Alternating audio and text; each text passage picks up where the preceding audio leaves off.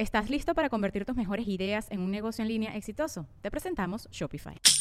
Tal vez no lo sabías, pero nuestro podcast More Than Mamis es un negocio. Y lo comenzamos, por supuesto, para desahogarnos y hablar sobre la maternidad, no para convertirnos en expertas de ventas y del e-commerce. Así que sí, necesitábamos ayuda para vender nuestro merch y poner en marcha nuestra tienda. Por eso estamos tan contentas de usar Shopify. Regístrate con tan solo un dólar por mes en shopify.com barra sonoro, todo en minúsculas. Ve a shopify.com barra sonoro para llevar tu negocio al siguiente nivel. Shopify.com barra sonoro.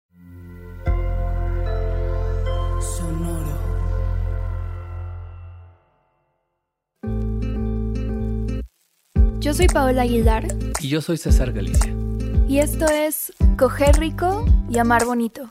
el espacio donde repensamos las formas en que amamos, cogemos Y nos relacionamos.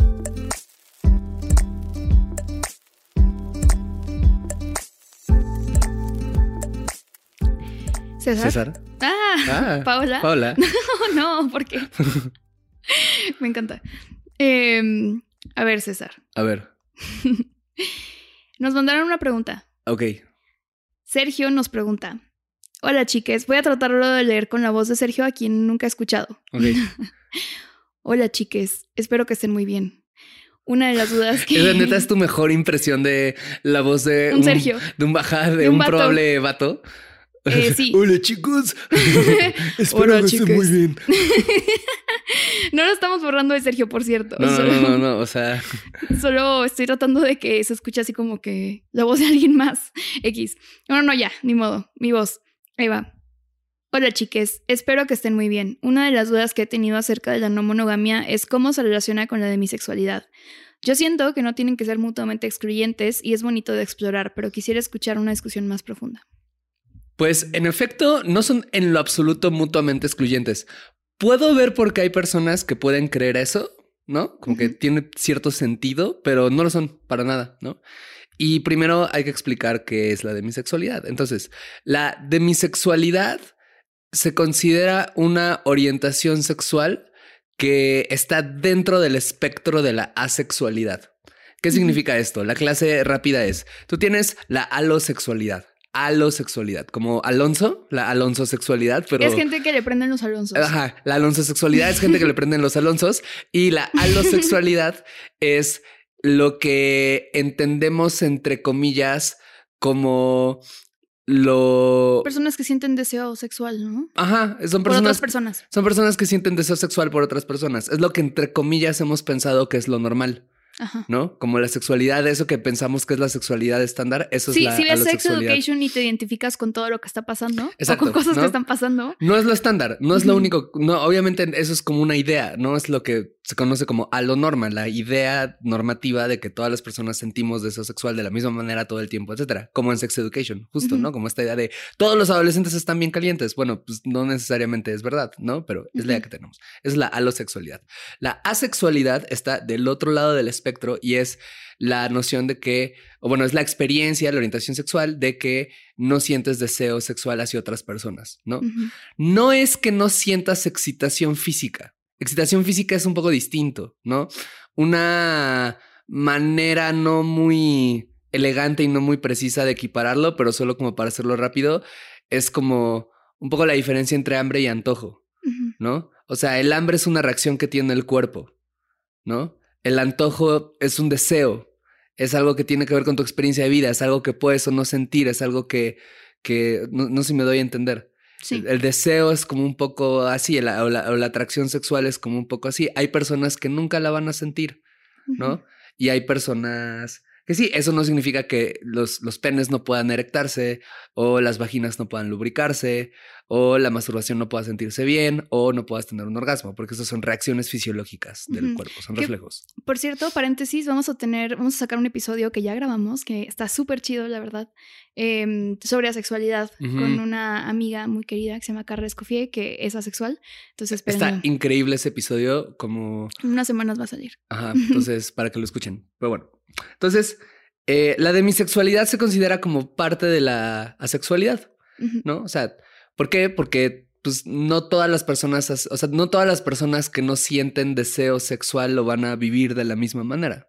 Hay personas que en efecto no lo van a sentir nunca y esas personas se conocen como usualmente asexuales, ¿no?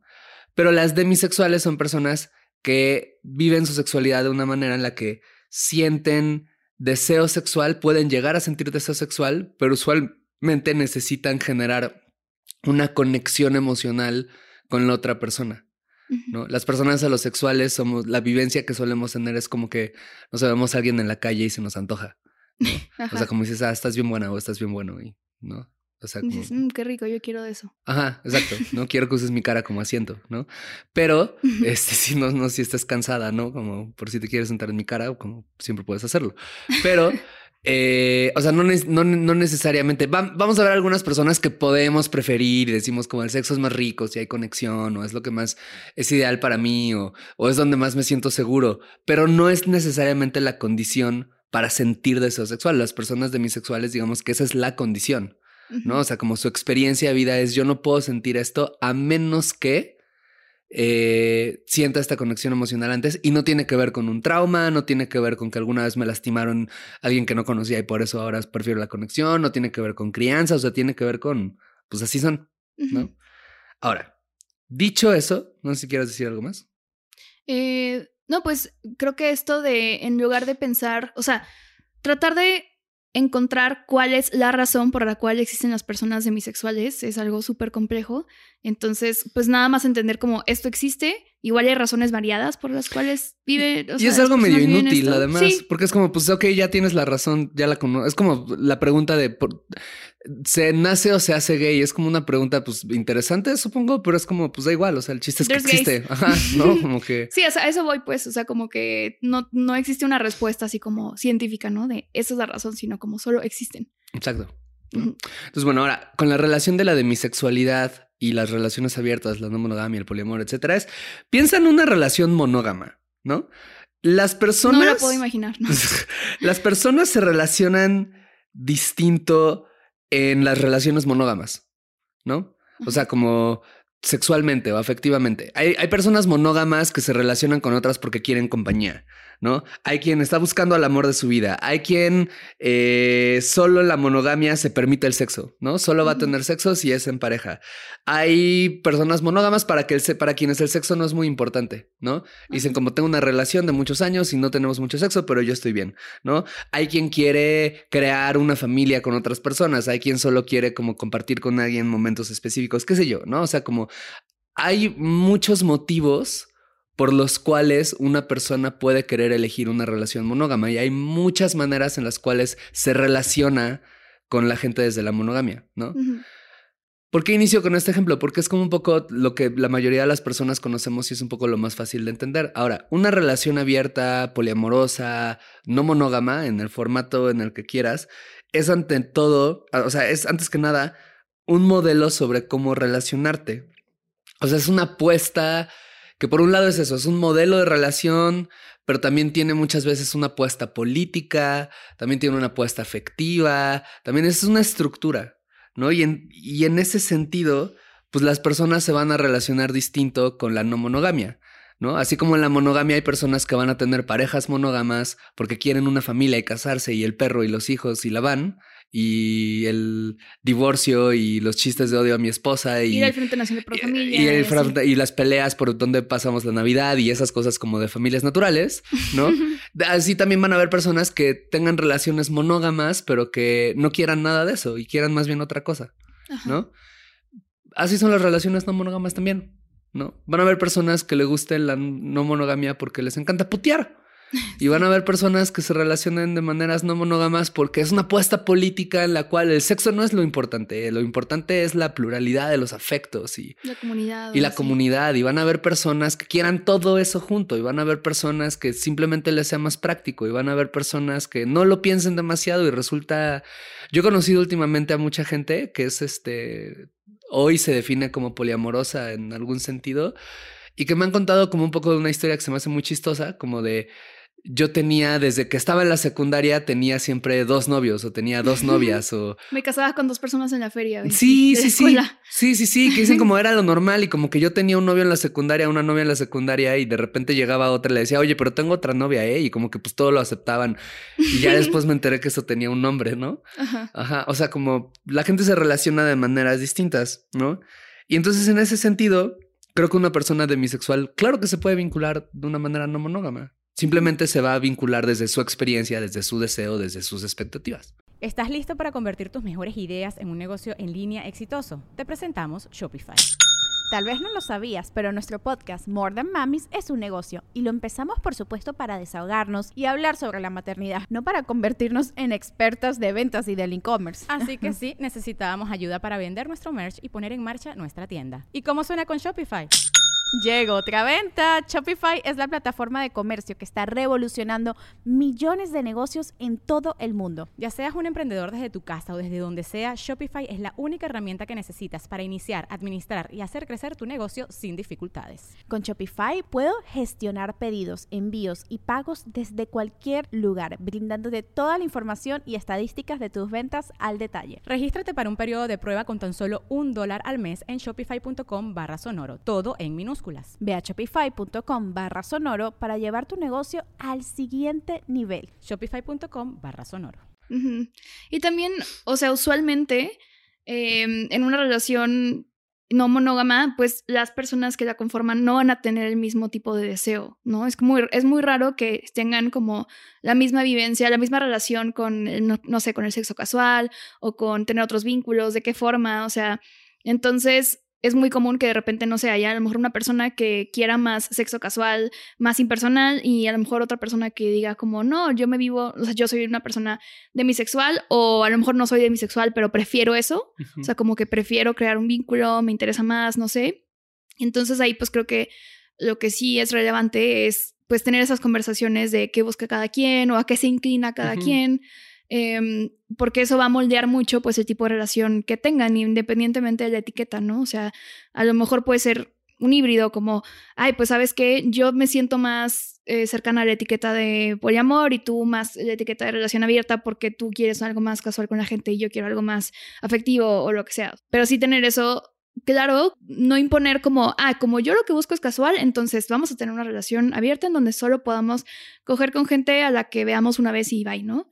Y es como, bueno, igual a ti eso no te funciona. Y creo que ahí es donde es necesario como, pues, tener esas exploraciones y conversaciones en conjunto, porque de repente puede ser un choque muy fuerte en, este, darte cuenta de eso, ¿no? Como que, pues, tu pareja es otra persona, tu vínculo es otra persona distinta a ti y tiene otros deseos, y entonces lo que tú te imaginas que es la relación, pues puede que no se la imaginen de la misma forma. Claro, claro, claro, claro.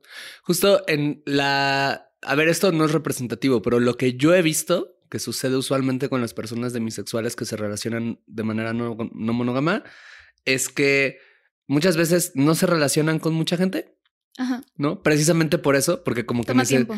Sí, como les toma tiempo formar un vínculo afectivo. Entonces, usualmente no. No, de entrada, muchas veces no es desde donde se relacionan como lo sexual.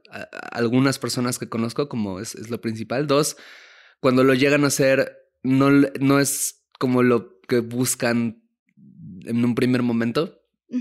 Eh, no que no lo hagan, o sea, sí conozco personas demisexuales que claro que tienen como ligues con quienes tienen sexo y lo disfrutan mucho y todo, pero digamos que usualmente necesitan como un gran proceso, como, o no un gran proceso, pero un proceso un poco más amplio que lo que, que lo que suele ser normal en las personas alosexuales para conocer y vincularse con alguien. Eh, y también he, visto como muchos cuestionamientos de personas demisexuales no monógamas, como, como, como he conocido a varias que narran como una historia muy similar de es que yo me sentía como una mala poliamorosa o un mal no monógamo, ¿no? Porque no me relacionaba con mucha gente y sentía que era como un fraude. Desaprovechando. Ajá, ¿no? Y como muchas veces en esta disparidad que, que, comentas, Paula, o sea, como de mi pareja sí se relaciona con más personas y yo no. Y entonces siento como que como que empiezan a sentir una, un, ah, yo también debería de hacerlo. ¿Qué tal que yo estoy mal? O qué tal que hay una competencia y, o qué tal, o, a veces como que las parejas pueden presionar un poco, ¿no? Como, ay, ándale, hazlo, ¿no? Como porque tienen ganas, les prende, les da culpa, qué sé yo, ¿no? Entonces sí he visto un poco que eso a veces sucede, ¿no? Y también he visto que el antídoto ante eso muchas veces es como el autoconocerse, ¿no? Como cuando van descubriendo como, bueno, solo así soy y acepto que así soy y pues esto es lo que voy a hacer y más bien voy a ver cómo, cómo me relaciono desde lo que es auténtico para mí. Sí, otra cosa que, que, yo he escuchado relacionado a esto, justo de una persona que es demisexual y es poliamorosa, que me decía así como, es que yo sí necesito establecer un vínculo emocional pero no necesariamente romántico o de pareja. Entonces me hizo bien interesante eso, porque creo que a lo mejor pensamos la de mi sexualidad como de, ah, entonces tienes que ser pareja de alguien para coger o para querer coger o para desear. Y en realidad ella me decía así como, pues yo tengo amistades en donde justo como que hay un vínculo emocional, pero no necesariamente estoy buscando una relación de pareja. Entonces eso, pues me hizo como interesante eh, entenderlo justo como en un sentido más amplio, emocional y no solo romántico. Em, y qué más, también otra, otra persona poliamorosa, digo, sí, poliamorosa y demisexual, igual me platicó así por DM de que, de que había escuchado nuestro episodio de amistades eróticas y que justo le había interesado como por el hecho de que, ah, pues, o sea, no lo había pensado de esa forma, como que eso existía, ¿no? Como que pueden existir vínculos fuera de la, del concepto de pareja eh, que también permiten la demisexualidad y permiten como ese tipo de intimidad y de cercanía y todo. Y eso me hizo muy chido. Pues bueno, esperamos haber respondido a la pregunta. Obviamente esto solo es como un así un brochazo, no sé cómo se diga, una pinceladita de todo esto. Si, si alguna persona demisexual nos está escuchando y nos quiere contar como su experiencia por mensaje, estaría padrísimo, ¿no? Como si cree que nos faltó mencionar algo, algo así, como para poder como irlo si no nos quieren incluyendo. Ajá, también. Pero este, pero bueno, obviamente como de nuevo, o sea, pues es que todas las personas nos relacionamos de maneras distintas. ¿no? Y pues no van a haber dos personas demisexuales que se relacionen de la misma manera, porque no hay dos personas que se relacionen de la misma manera en general.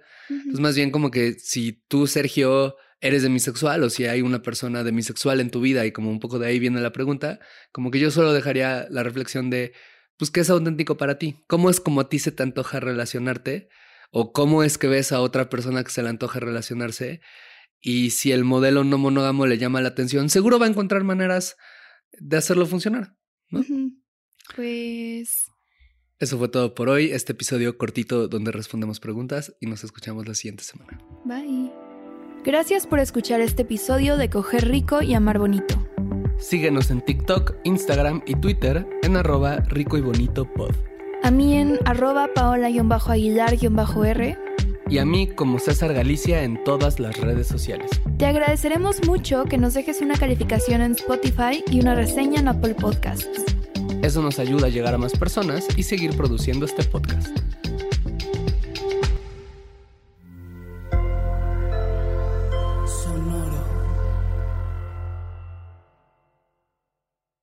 Ever catch yourself eating the same flavorless dinner three days in a row? Dreaming of something better? Well, HelloFresh is your guilt-free dream come true, baby. It's me, Kiki Palmer. Let's wake up those taste buds with hot, juicy pecan-crusted chicken or garlic butter shrimp scampi. Mm. Hello Fresh. Stop dreaming of all the delicious possibilities and dig in at HelloFresh.com. Let's get this dinner party started.